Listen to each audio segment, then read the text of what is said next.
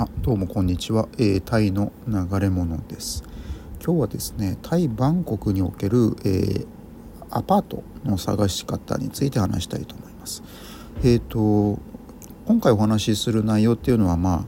あ長期のアパートですね、えー、長期で借りるアパートを前提に、えー、その探し方について特化してですね話したいと思います。でこれ短期のアパート例えばまあ1週間まあ1ヶ月程度まあ、の短期のアパートに関してはあの今ですとやっぱ一番いいのはそのあれですねえー、っと Airbnb ですねあの民泊に泊まるっていうのが一番あのコストがあの安上がりで済むのかなと思いますね。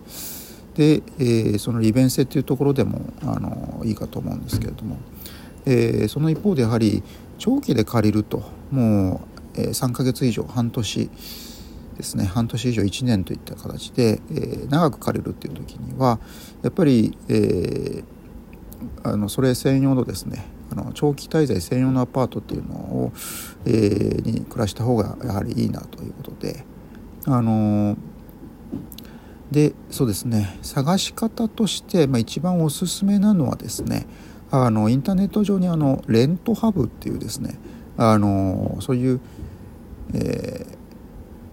サイトがありましてこれタイのサイトなんですけどあの、えー、レントレント RENT で HUB ですねハブというサイトですね。あのこれがあのこれ、えー、今英語とタイ語のどちらかで表示されるようになってますけどね。昔は確かねこれタイ語しかあの検索できなかったんですね。でも今あの英語でも検索できるようになっていると。いうサイトです。あのまあ、これの、まあ、一番いいあのいいなと思うのが、まあ、これあとタイのですねバンコクの路線図別で、えーまあ、分かれていてあので例えばまあ駅をですねクリックするとあのまあ、それのですね近くにあるアパートの情報っていうのが、えー、一覧で表示されるというふうに使うことができます。うん、でそうですね。あとはですね、えー、路線図別以外だとまああもうもうトップページにもおすすめのアパートっていうのも出てきますしね、まあ、あとはあ、えー、エリア。えー、っとエリア別にもあので見ることもできて、まあ、ちょうど今あのパソコンの前で、このサイトを見ながらですね、えー、と探してるんですけれども、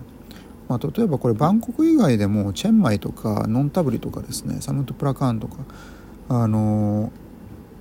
そういった大きなエリア別にも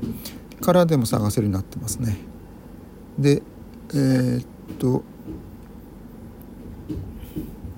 まあ、試しにちょっとですねあのえーと、特定のアパートを探して今あの個別の画面で見てるんですけれども。で、えー、見てみますと、あの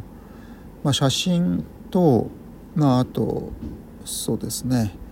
えー、ロケーションですね。どこにそのアパートがあるかっていうのも、え、地図で表示されるようになってます。で毎月の家賃とですね、えー、ディポジットがいくらか。つまりつまり前払い金ですね。っていうのもあったりとかですね。であのあと部屋のサイズで、えー、平方平方メートルですねこれ、えーと、記載されてるのが。であとあそうだな。あエアコンがついてるかとかあの家具があもう全部備え付けられてるかとか。でこれタイの、えー、アパートに関して言うと、まあ、ほぼほぼその、えー、家具が備え付けられてるっていうアパートがほとんどですね。そのえー、だからもう身ほぼ身一つであのそこに入居できるような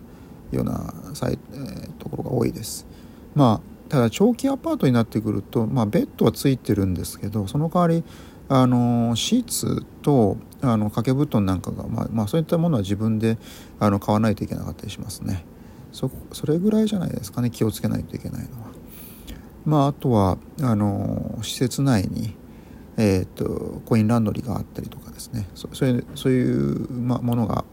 えー、備え付けられているかどうかっていうところも見るポイントになってくるかと思います。でえー、っとまあこういった個別のこのアパートのページに、えー、例えば連絡先がですね載っているケースもあって LINE とかですね、えー、LINE の ID とかかな、まあ、あと電話番号とかですね。あと E メールとか、まあ、そういうとあの連絡先を見つけたらあのそこのアパートの、まあ、管理人、まあ、あるオーナーですか、うん、に、えー、連絡を取って、えーとまあ、そのちょっと詳しい話を聞きたいといったような形で、まあまあ、アポを取っていくかあの、まあ、空きがあるかどうかとかですねそういったような状況を聞いていくというふうな使い方になってくるかと思いますね。でまああとはあの私がよくこれ使ってたのがですねえっ、とまあこの、まあ、レントハブである程度の目星をですねつけてえあのこのエリアにはこのこういったアパートがあるんだなっていうのを、まあ、確認をしてですねでその上で実際に現地に行ってですねあの一軒一軒、まあ、聞いていくと。あの、えー、実際に行ってみるとですねあのその写真通りじゃなかったりするんですねもう写真、えーと、サイトで見た写真ではすごく綺麗なアパートだったけれどもあの実際に行ってみたら、まあ、ほこり家具にほこりがもうたくさん溜まってるようなところであとあの共用部分の廊下なんかも汚かったりとかですね、えーと、そういった荒が目についてきたりする。あとあの最寄りのあの駅 BTS とか MRT の駅から何分と書いてあるかもしれないですけどあの実際にあの歩いてみてあの